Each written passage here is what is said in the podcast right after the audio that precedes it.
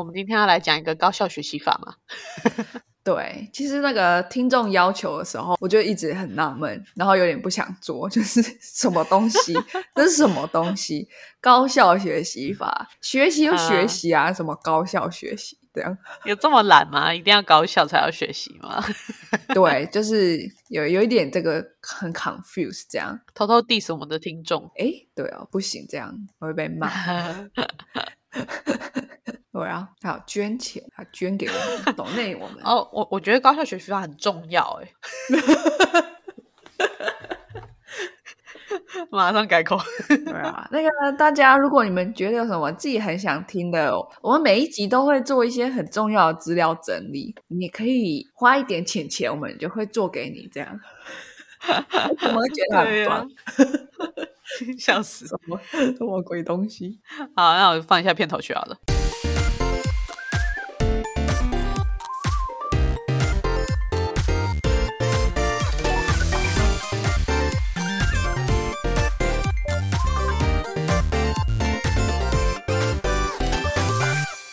我不知道我老的时候世界会不会爆炸，但我知道再不说出来我就要爆炸啦。我是 Alex，我是炫。好，所以因为这个听众他只有留言说想听你们做高效学习法，这样，然后就没有任何底条。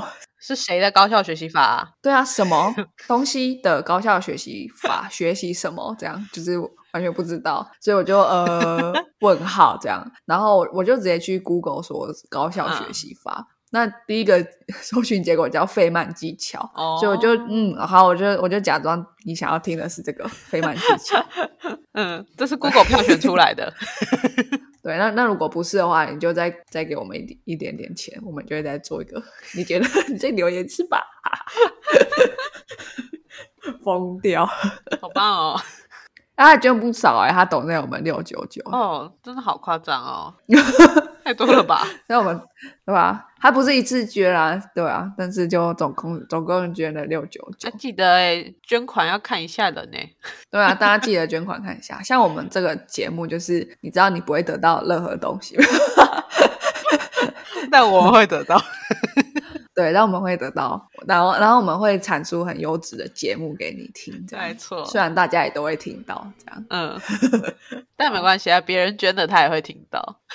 对啊，你可以听听看别人喜欢听的什么啊，像是这个高效学习吧。其实其实我查完之后觉得，哎，它是它是蛮有道理的。这样，虽然虽然可能很多人他们或多或少都有发现这样学习比较快，只是。没有一个人讲的那么简单又有系统哦。我觉得什么东西要把它讲的很简单，而且有系统化的步骤，其实这真的很厉害。可以做到这件事情的人。本身就很棒，不愧不愧是费曼，没错。那那我觉得费费曼技巧真的就跟那种物理学一样，因为物理学就是尝试用最简单的公式，它用一用一个公式表达宇宙就这么大又这么复杂的东西。嗯，所以费曼技巧也就很像那些呃物理学要解释的东西啊，就是到底怎么样是最学到最全面的。嗯，你要用一个步骤或是一个公式去解释最好的学习方法。嗯，这样对。那我现在解来介绍一下费曼是谁，以免。就是我听众可能大家很多人都跟我一样是一类组的这样，隔壁邻居。哎，不过其实我高一的时候物理还蛮好的，虽然我没有我没有背那些名家是谁这样。哦，不知道费先生是谁这样。对对对，我只会算而已。好。啊，然后费曼他是一九一八年出生，一九一八年是什么时候呢？就是一战结束的前一年嘛。嗯，对啦，这样好，美他是一个美国的理论物理学家。嗯，然后他一九一八年出生嘛，那他一九六五年，也就是他四十七岁的时候，他得诺贝尔物理学奖，没有得过哎，也不知道四十七岁是很厉害还是怎样。还蛮厉害的啊，反正一生可以得一次就很厉害了嘛，而且还还是很青壮年，不是那种哦，我花了一辈子研究，或是花了一辈子写这本书这样。而且他真的，他确实是一个天才，所以我一开始就想说。天才学习方法我们能用吗？是，对不对？他基本上，他基本上阅读速度跟理解速度可能就是我们的一百万倍啊。对啊。那我怎么用他的方法，对不对？但后来我发现，就是这个是真的是一个很纯粹，然后又很好理解的学习方法。这样，不过对于有些人来说，可能就是哦，我已经知道了。可是你知道跟你能够系统化讲出来是两回事哦。没错，因为你能够系统化讲出来，代表你永远能够系统化操作它，你可以错优化它。嗯，对，这就是费曼技巧告诉你的嗯系统化的学习。嗯，然后再回来讲一下这个人，他是什么族裔呢？不用猜，犹太人完。全理解啊！哦，好 犹太人啊原来如此啊，上帝的子好，民啊！有没有？其实被上天眷顾了，老天爷给你的不是钱，他给你智商啊！你要用智商拿去做什么事都可以，你不一定拿到钱很快乐嘛，你可以拿来解物理题嘛，你就会很快乐，拿去得诺贝尔奖。对啊费曼他的父亲是对科学有兴趣的呃商人，这样。哦，所以他是业余的科学家。好，因为他是犹太人，所以他父亲就是一个商人。哦这我完全倒果为因的乱解释，这样 好像也可以耶，好像也是哦。对哦，一个是物理学家，一个是商人，对哦合理啊，合理啊，犹太人嘛，对啊。这集应该不会有美国人听到吧？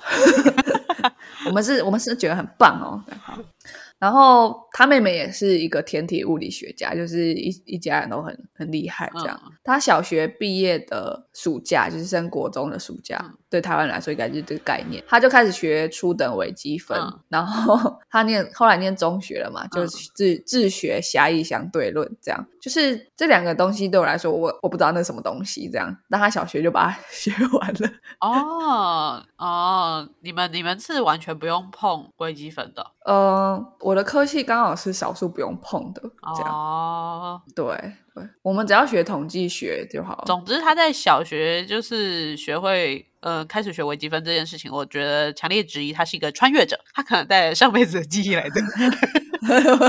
真的吗？你你学过吗？那你感觉什么？我觉得，因为你好好的学完高中数学，其实学微积分不难啦，对啊。可是他小学呢，对啊，这前提我就做不到就。跟你讲，他一定是穿越啦，嗯，一定啊。你想要合理化这个听起来不可思议的事情，没错，没错，大家不要难过。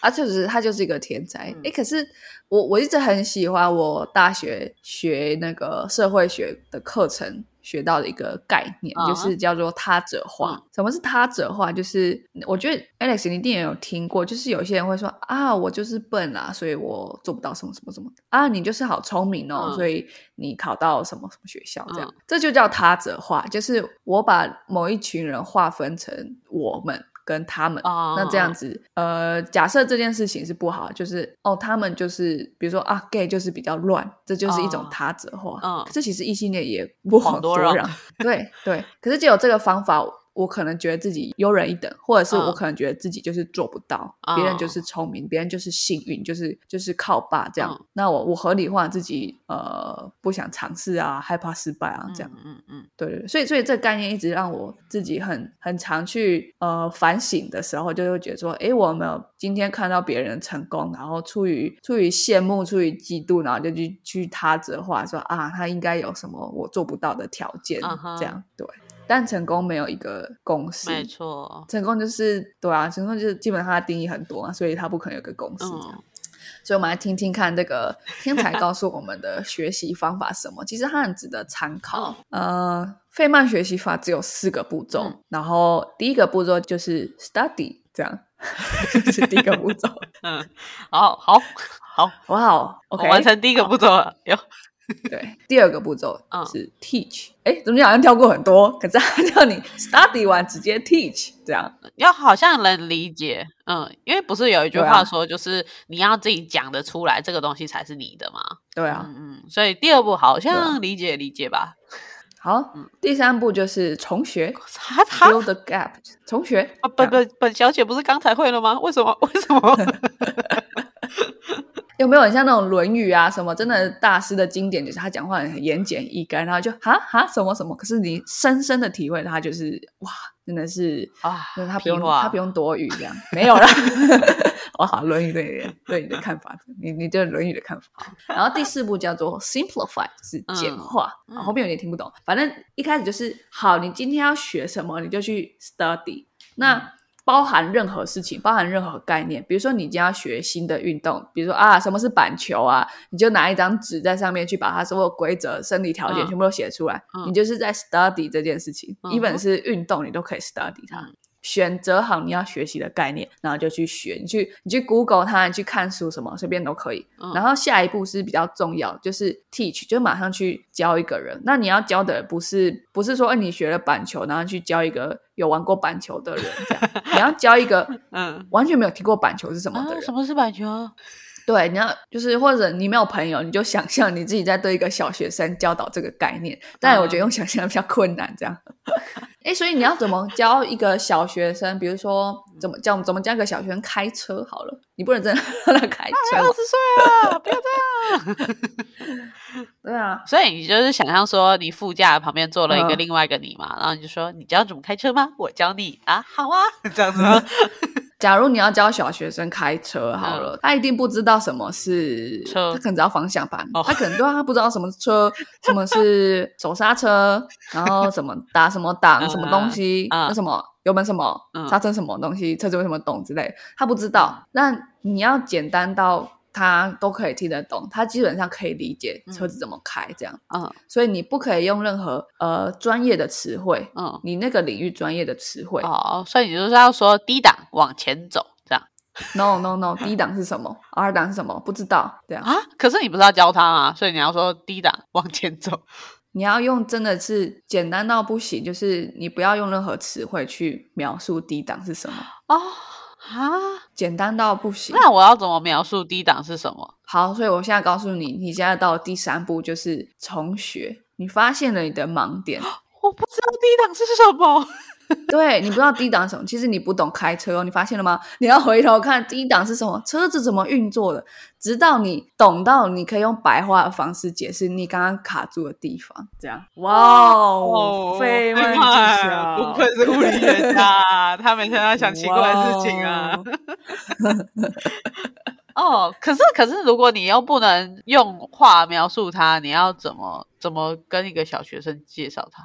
所以我们就要重学啊，就是车子到底怎么运作的。诶，其实我爸教我开车的时候，有一点这种感觉，嗯就是我不知道什么是什么嘛，这样，所以他就说你先什么都不要动，车子本身就会往前轮就会运转。嗯这个时候就是空档，嗯这就叫空档，然后车子会自己往前。嗯那你要它停下来，你就踩刹车，或者是你拉手刹车，齿轮就不转了，车子就不会前进了。嗯，这样对，哎，所以所以你看，我爸跟我讲的时候，他还是假设我懂齿轮是什么，对啊，这好像不行，是不是？对，还不够，还不够，你要了解更多的汽车的动力学，这样你可以越学越多，这样 对，哦，可是他讲到动力学，不是又太细了吗？所以你就要是深入又浅出啊，就是哦你要懂得到一个极致，你才有办法深入又浅出。所以最后会变成 这是一台人类智慧的结合体，它会往前，这样吗？因为你不可以讲里面啊。对啊，比如说，哎，车子车子这么重，它要怎么它要怎么移动嘛？它怎么移动它自己这样？对啊，你就你就完全你完全懂开车这件事情，你可以解释给他。然后你经由教学重学，你就嗯会知道你其实你以为你知道嘛？对你以为你知道，但你不知道你不知道什么嘛？嗯，但是因为你教别人，嗯他不知道，他一定不知道的比你不知道的还要多，所以你就发现你自己其实没有学懂的是什么，你就回去重看。哦，所以我们到第四步是什么？嗯像你刚刚问的，我已经学了这么动力学这个，应该我会了更多名词、更复杂的东西，我到底怎么告诉他？怎么回去教那小学生开车？嗯你要简化它，你要用最简单的语言、最少的文字把这个概念解释清楚。所以你嗯要直到什么样的地步，穷尽到什么地步，代表你学会，就是你有能力把它传播给任何一个人，嗯，这样才代表你学会了，哦你通透了。这样，理解。然后反向操就是，当你会用费曼技巧的时候，你可以在别人也不知道他自己在说什么情况下，你理解他到底要教你什么。哦你有没有遇过那？些人，他懂太多了，可是他没有能力去，或他从来没有组织过他自己懂的事情，所以他就东讲一点，西讲一点，这样、嗯，没有顺序，跳来跳去这样。如果你哦通透了费曼技巧，你甚至在别人不知道他在说什么时候，你就可以理解他要教你什么东西。这样，可是我要怎么用费曼的技巧去拼凑这些东一块西一块？你教他你教他简化，所以是我要教他费曼技巧吧？就就比如说，嗯，嗯比如说我我问你好了，嗯我问你什么是呃什么是硬碟？我我也不知道，这个好难哦。对啊，那你那你就开始重学，你就你就开始重学啊，或者、嗯或者是你你想要讲的，好，比如说我问你什么什么是城市语言，我会问你这种超级基本的问题哦，因为我真的超不懂啊，嗯所以什么是城市语言？架构一个城市的基本你看你讲不出来，你讲不清楚啊，所以你你就你就开始对啊开始要 organize 它，然后我就会我就会说啊，所以是什么？我就问你更多更基本的问题，这样我就我就可以学会了，这样哦，我理解了。所以是当那个人讲不出来，或他没有组织架构的时候，你可以透过简化的方向的问题去理解他到底在讲什么，这样子吗？对，就是哎，所以你讲的是类似这样的概念嘛？这样。嗯哦，对你帮他简化，他就会说啊接近了，或说哦，那我想到更接近的是什么？这样哦，太棒了！费曼这个技巧完全可以应用在我老板身上，哎，我真的有时候不知道他的目标是什么，哎，真的吗？怎么说？就是我老板很常提出一个案子，然后他其实没有一个心理的目标，他叫你去想，可是他其实心里是有一个目标的，但是你他不知道。他说不出来嘛？对我每次像海龟汤一样，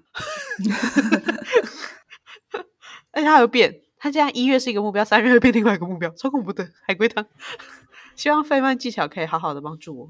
对吧？就是你练习，你让他练习 reframing 他自己的想法，这样。嗯，好，了解了。嗯，好，嗯嗯嗯，就像我，因为我是做我在公司比较多负责 HR 这样，嗯那我不用真的懂我们公司的那些生生命科学家在研究什么，然后细胞怎么新陈代谢什么什么这样。嗯可是我会我会跟他们聊天，嗯然后因为要聊他们工作，所以我几乎他们所有的讲的任何词的都听不懂。嗯这样，所以我其其实一直在我没有意识的在用费曼技巧让他们把我把我教会，这样。啊，对，呃，就像有一次他们就是有一个科学家，他要告诉我说嗯他现在在做的研究是什么，然后他说哦，所以就是细胞会去挖别的细胞头上的一块蛋白质，然后去用这个方式去辨识它。这样，嗯然后或者不是辨识它，或者有时候会是去有些癌细胞会把别的细胞吃掉，可是它不是吃一整个细胞，它还吃掉它的一个蛋白质嗯。诶，我我讲的你也听得懂，对不对？但是我问他说，哦，所以有些细胞像面包超人一样，他的头可以给别人吃，然后它不会死掉，是吗？这样，然后他就说啊，对对对，所以我就学会了这个概念，我完全一个名字都没有记住，可是我知道细胞可以做这种奇怪的事情，这样。嗯，但我觉得这个不行，这个不行，因为面包超人？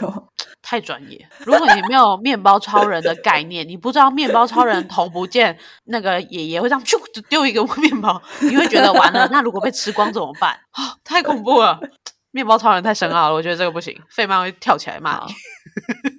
我们要再更简化一点，这样我已经不知道可以怎么多简化，但是那个是 那个就是 generation gap 好不好？不在今天讨论范围。还好他跟你同一个 generation，而不是问你啊，面包超人，帕登。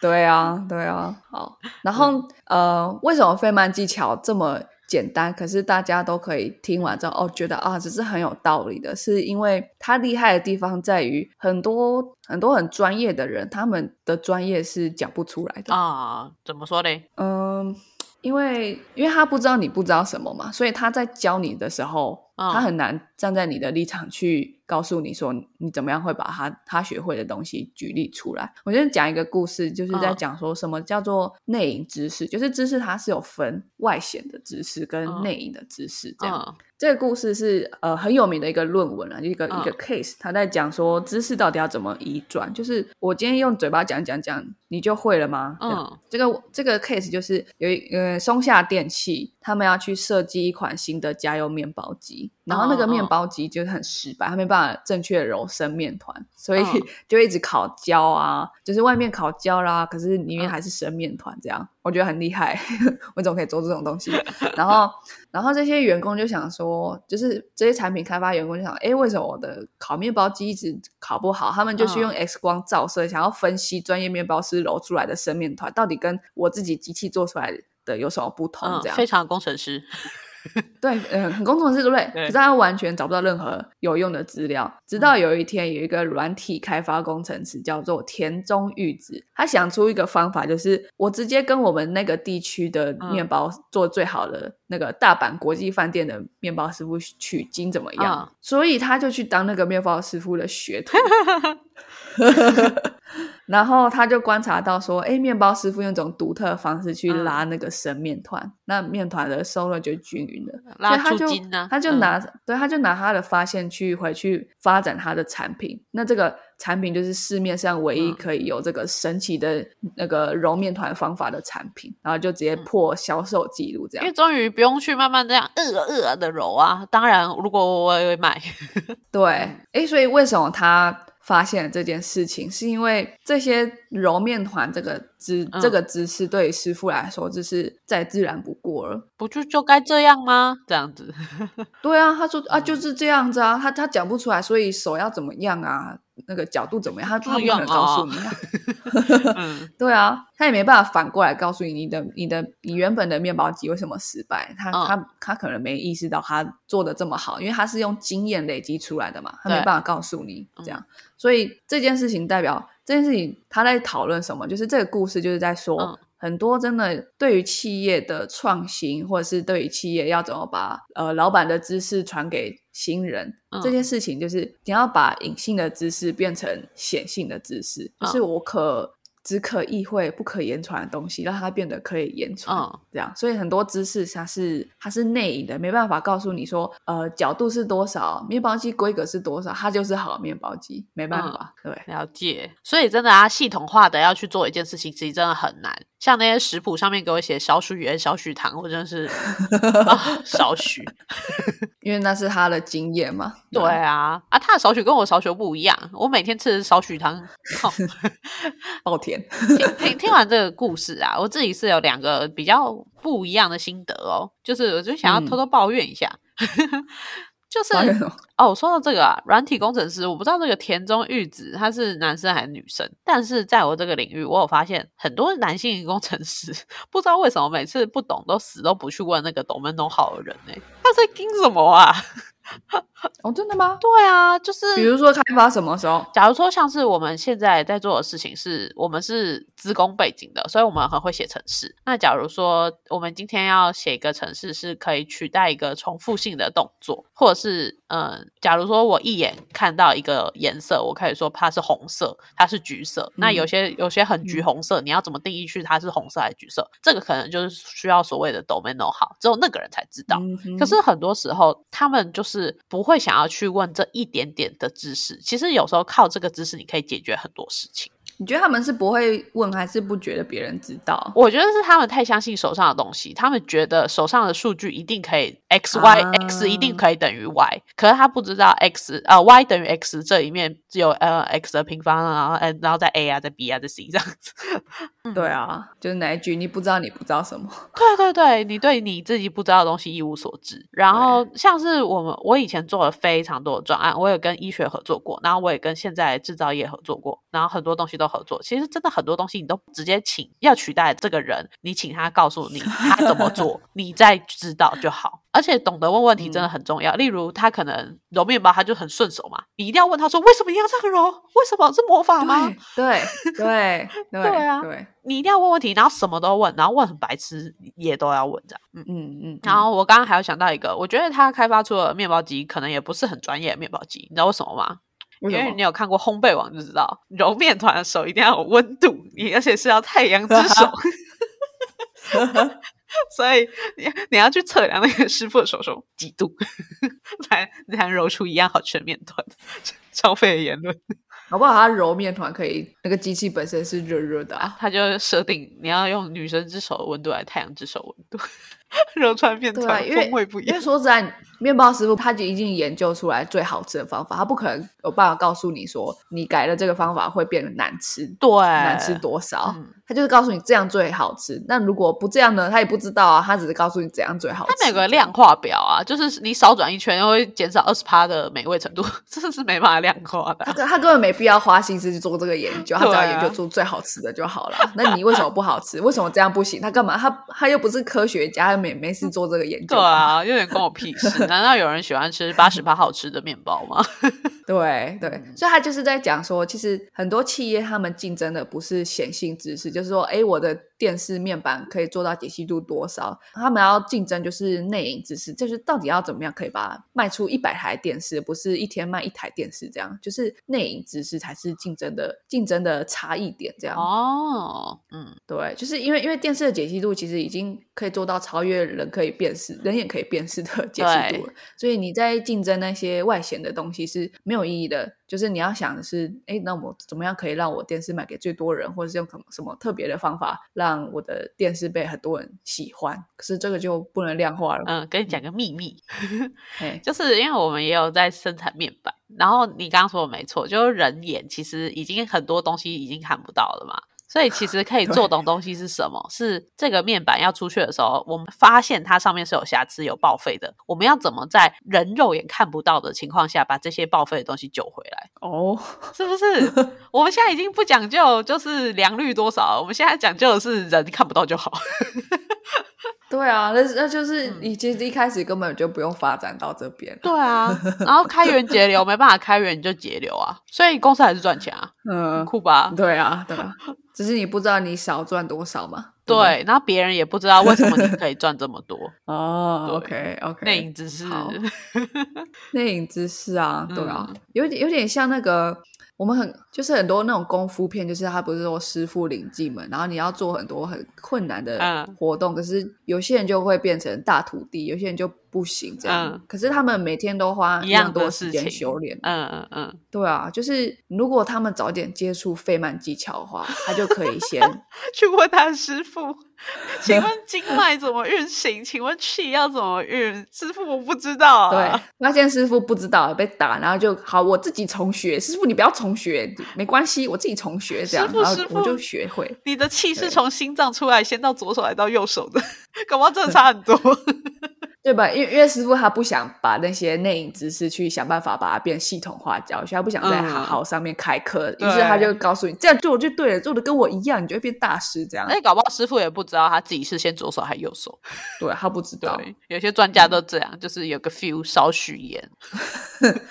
对，如果你不想要不想要就是花二十年练功的话，那你就要像费曼一样，你就把这四步把它练到炉火纯青。好的，非常有用。OK，所以我所以我觉得费曼技巧美妙的地方，它就是知识移转的逆向工程，一个嗯系统性的把显性知识跟隐性知识一次打包的方法论，你就真的学得通透。不愧是犹太人啊，什么？你的结论是这个？上帝的子民啊！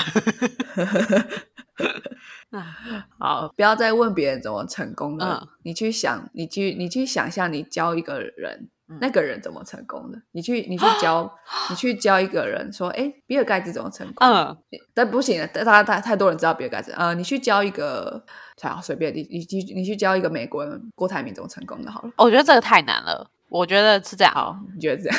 不要再想要怎么中乐透了，你去教一个人怎么中乐透。没有人知道怎么中乐透吧？对不对？我觉得很棒。我从明天开始要去教一个人。哎，这个要学会，你数学要很好，你要有先背的条件这样。不是不是，那已经不是算几率跟数学条件问题，那根本是开天眼吧？等你真的知道怎么中乐透，你就开天眼了。对啊，好，所以结论嗯就是，比如说你想要学怎么投球会准，好了，嗯你你不会嘛？你不会我投篮，我不会，我不会。对，你就教一个人他怎么投篮，这样，嗯，那你就会了。啊，例如你可能会去研究说，其实怎么样出手会比较好，然后你就会记得说，哎，是这样还是那样。然后如果真的有所谓的投射角度的话，你就会去研究，哦哦，这样投就比较好。所以在研究的过程中，因为你要教他，所以其实你就更厉害，这样子的感觉嘛。对啊，对啊，哦，就是你你想要学什么，你就你就去教他。嗯，好，对，好，那你你为了要教，你就会备课。嗯那你备课，你以为你会了，可是你只是会一个表面，你只会显性知识太。浅了。对，那你在教的时候，你发现很多内因知识，你就慢慢的把它再重学，你就重学学会了。Too young, too simple。对你还是要教会它，那嗯你就你要把内因知识外显化，你就要去去简化它，嗯去给它比打比方，怎么用更简单的方式让别人也学会，好，非常有用。就是高效学习法。好了，太有用了，真的太棒了。我们今天的 podcast 就在这么有用的高效学习法之下结束了。哇，希望大家会喜欢我们为了我们的 sponsor 做的节目哦。如果你也喜欢的话，请不要吝啬的 sponsor 我们。没错，哎，其实我原先以为高效学习法是那个大陆翻书的那个什么？量子波动读书法，那是什么东西？就是一本书，然后他们就这样噗 噗的翻页，就是把书让别别别别别快速翻页，然后看一看，然后就哦就学会了这样量子波动读书法。怎么可能？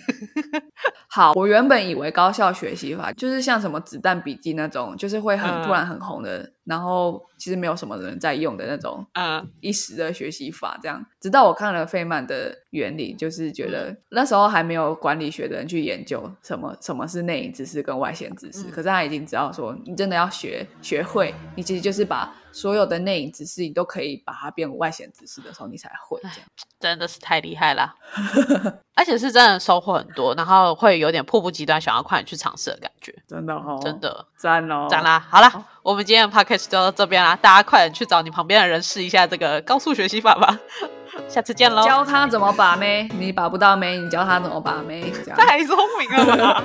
好啦，下次再见喽，拜拜。好，拜拜。